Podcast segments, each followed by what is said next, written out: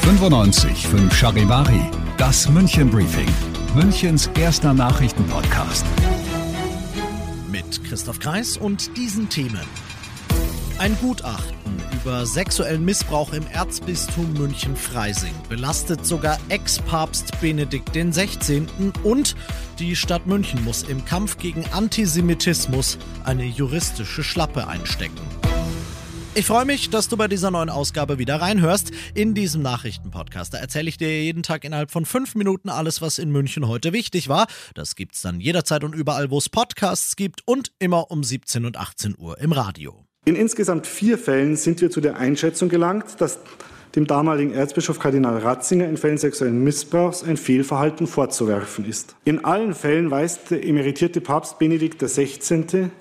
ein Fehlverhalten seinerseits strikt zurück sagt Martin Pusch. Der Jurist arbeitet bei einer Kanzlei, die im Auftrag des Erzbistums München und Freising ein Gutachten über den sexuellen Missbrauch dort zwischen 1945 und 2019 angefertigt hat und das heute vorgestellt wurde.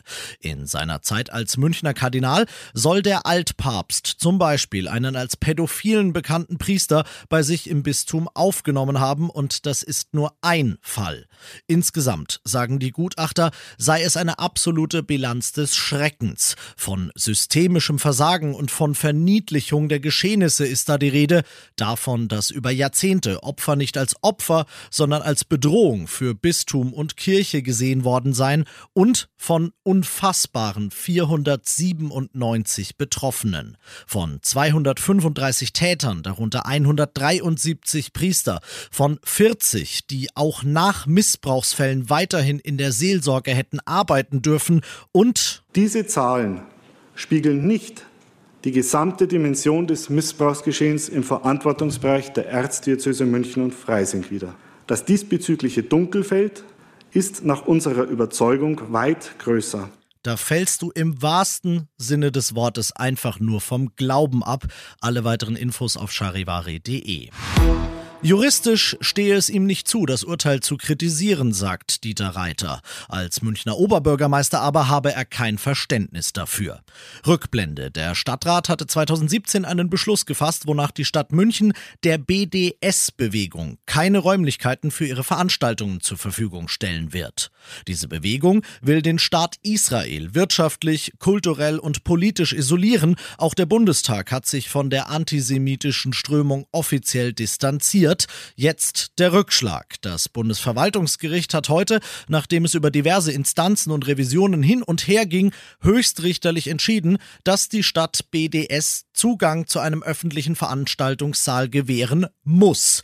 Begründung für die Weigerung Münchens, das zu tun, gibt es keine Rechtsgrundlage uns, sagt Obi Reiter, sind jetzt leider die Hände gebunden. Er appelliert jetzt an die bayerische Staatsregierung und den Bund, das mit der gesetzlichen Grundlage doch mal schleunigst nachzuholen. Du bist mittendrin im München-Briefing und nach den München-Themen schauen wir auf das, was Deutschland und die Welt heute beschäftigt hat.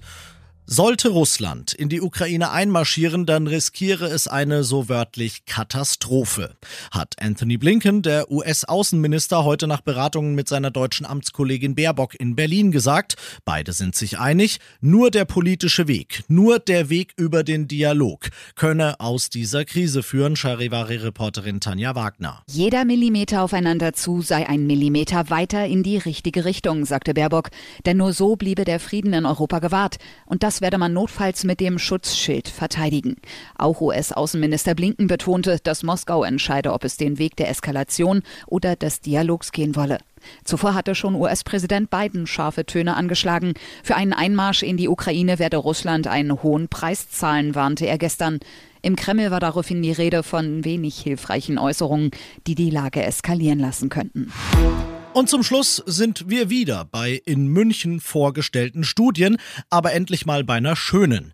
Das LMU-Klinikum hat eine lange Corona-Untersuchung präsentiert, die sich um die kleinsten und um die Frage gedreht hat, sind die Schulen und Kitas, wie oft behauptet und noch öfter befürchtet, denn nun Pandemietreiber oder sind sie keine? Professor Dr. Johannes Klein, stellvertretender Direktor an der Haunerschen Kinderklinik hier in München, sagt, nö, Es hat sich gezeigt und wir hatten das ehrlich gesagt auch schon so gehofft und äh, vermutet, Kinder sind nicht die Treiber der Pandemie. Sie tragen die Infektionen in die Schule, das kommt durchaus vor, aber äh, es ist kein wesentlicher Punkt, äh, wo sich die, in, äh, die Pandemie äh, verbreitet.